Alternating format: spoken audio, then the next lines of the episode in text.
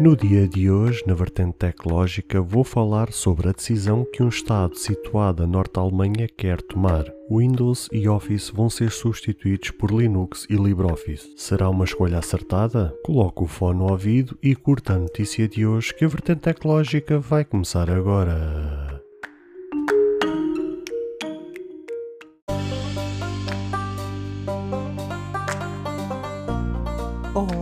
Seguidores e ouvintes deste fantástico e inigualável podcast de tecnologia. Eu sou André Silva e esta é a nossa, a vossa vertente tecnológica.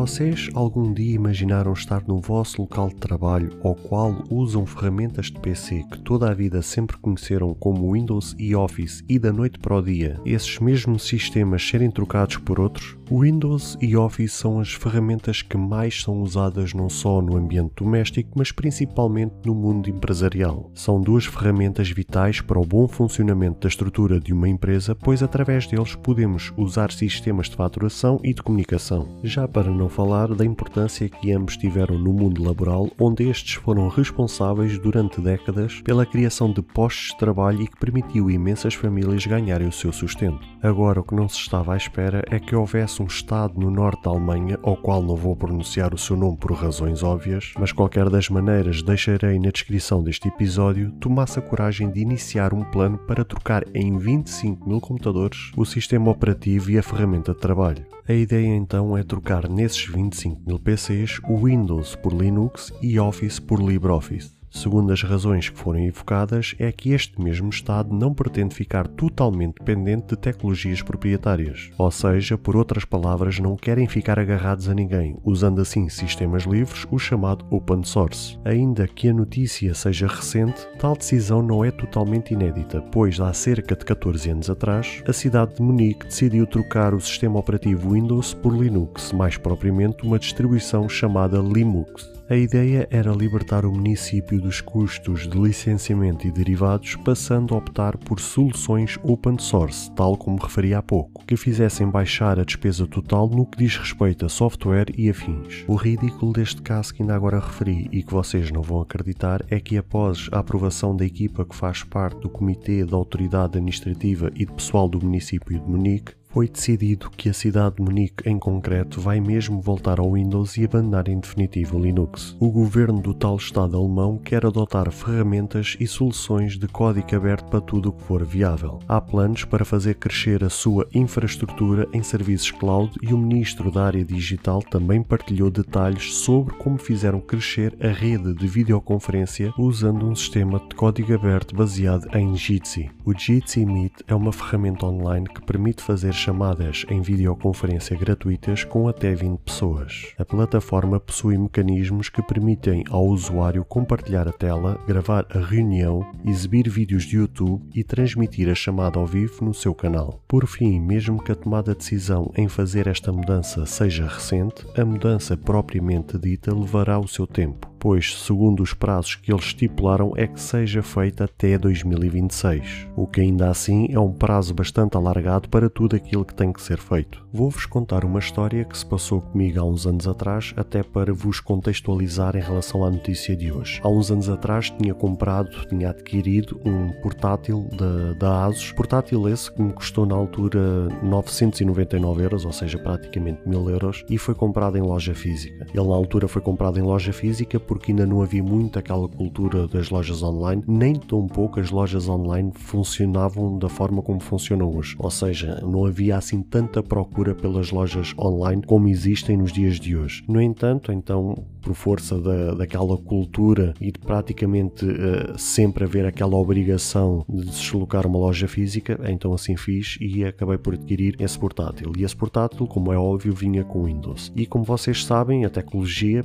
sempre fez parte da minha minha vida de uma maneira ou de outra e então procurava sempre e estava sempre dentro dos fóruns da tecnologia, estava sempre por dentro dos temas da atualidade e foi numa fase em que o Linux estava muito na moda naquela altura, ou seja, era muito falado como alternativa ao Windows. Nem tão pouco na altura o macOS eh, era tão falado como é nos dias de hoje. Então, naqueles tempos, aquilo que mais se discutia qual era a melhor alternativa para o Windows. E na altura, realmente, o Linux era aquilo que estava mais na moda, era aquilo que era mais discutido e era aquilo que era mais escolhido entre aqueles amantes e uh, praticamente fanboys da tecnologia. E então uh, tive aquela curiosidade, até porque aquilo que eu pesquisava dava como resultado que o Linux havia determinadas distribuições, ou seja, o Linux é um sistema operativo em si que depois cada um, ou cada desenvolvedor, ou cada companhia pega nesse código aberto, que é um open source, e faz a sua própria distribuição. Ou seja, é como se fizesse um seu subsistema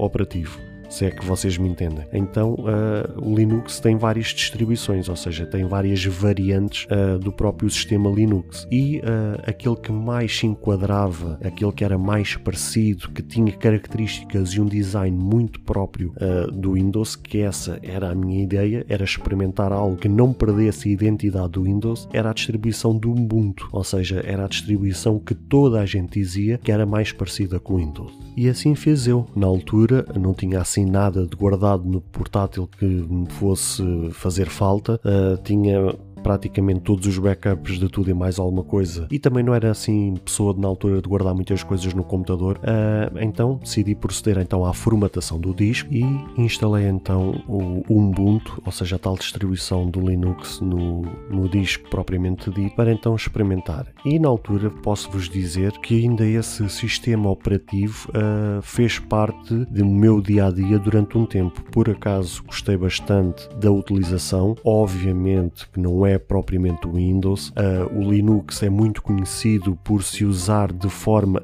por linha de comandos, ou seja, aquele terminal que vocês veem no Windows, que vocês forem à lupa e escreverem linha de comandos, é um terminal onde vocês fazem os comandos por escrita. Uh, o, o Linux sempre foi praticamente conhecido por ser assim, ou seja, por funcionar por linha de comandos. No entanto, a distribuição Ubuntu era aquela que dava para usar no dia a dia sem praticamente ter que usar linha de comandos. Então, por conta disso mesmo foi um sistema que fez parte uh, realmente do meu dia a dia durante bastante tempo. Gostei bastante, ainda cheguei a atualizar para outras versões porque aquilo era um sistema que estava sempre a ser atualizado, uh, estava sempre a receber atualizações, uh, mas tinha realmente uma grande limitação naquela altura, e já estamos a falar há muitos anos atrás, que era a questão das aplicações. Ou seja, naquela altura os desenvolvedores ainda não estavam muito virados para perderem tempo e gastar recursos a usarem aplicações aplicações ou desenvolverem aplicações para Linux. Tinha as principais, como é óbvio, mas algumas delas uh, que eu usava no meu dia a dia no Windows não, praticamente não as encontrava no Linux. Mas ainda assim fiz esse sacrifício e usei ainda durante bastante tempo. E posso-vos dizer que realmente a experiência foi fenomenal, gostei bastante. Uh, ainda cheguei a utilizar outra distribuição que era o Mint, que era outra distribuição desenvolvida também por outros desenvolvedores que já tinham uma imagem mais de Linux e não tanto do Windows, mas com uma imagem mais futurista, uma interface mais apelativa ao público jovem uh, e realmente, mas aí o Mint foi mais para experiência, não foi tanto para utilização diária. O Ubuntu sim, o Ubuntu ainda, aliás, ainda cheguei a utilizar em dual boot, em que tinha uma partição para o Windows e tinha uma partição para o Ubuntu, ou seja, eu poderia depois escolher no arranque do PC qual era uh, o sistema operativo que eu queria iniciar. E realmente ainda tive ali durante algum tempo realmente esses dois sistemas operativos e o Ubuntu fez parte, como eu vos disse há pouco, fez parte do meu dia a dia durante bastante tempo. Mas por falta de aplicações e por ele ainda estar muito verde naquela altura, acabei por pôr de parte. E posto isto, dado que passados estes anos todos o Linux recebeu imensas alterações, recebeu imensos updates, os desenvolvedores cada vez mais olharam para este sistema e por isso não me espanta nada ver um Estado, uh, seja ele alemão ou de outro país qualquer na Europa ou mesmo até fora da Europa, a ter que tomar esta decisão e e, por, e embarcar praticamente por estes caminhos.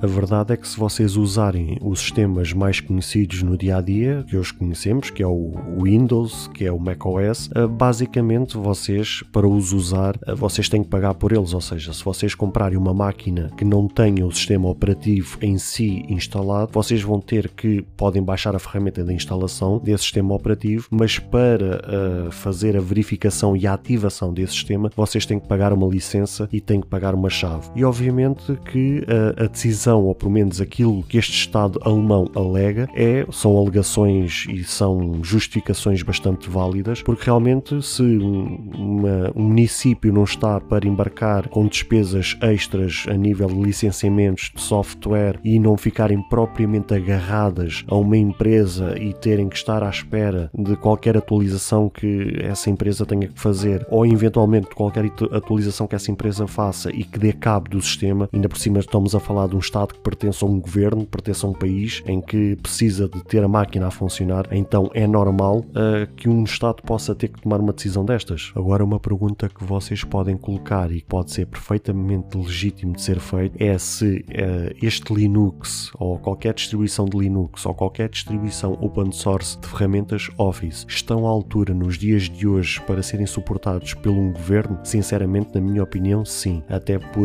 isto já evoluiu tanto desde aquela altura que eu usava e já estamos a falar de há imensos, mas imensos anos, que aquilo que já existe no mercado, o desenvolvimento que tem tido, está perfeitamente à altura de ser usado por um Estado, por um governo, por um país.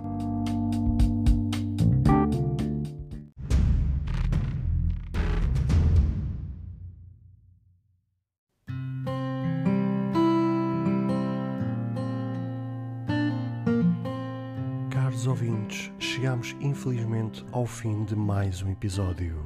Espero que cada um de vós tenha gostado. Se de facto gostaram deste episódio, passem no Apple Podcast e avaliem e comentem este podcast. Ou se a vossa plataforma de podcast permitir fazer alguma avaliação, então peço que o possam fazê-lo, para que seja recomendado nas pesquisas e chegue a mais pessoas. Se vocês quiserem ser apoiantes deste projeto, basta aceder ao link que está na descrição deste ou qualquer outro episódio. Caso tenham alguma dúvida ou queiram fazer alguma crítica, seja ela positiva ou negativa, ou até mesmo queiram sugerir algum tema para ser falado no futuro em algum episódio, todos os contactos estarão na descrição de cada episódio, incluindo este. Beijos e abraços e até ao próximo episódio. you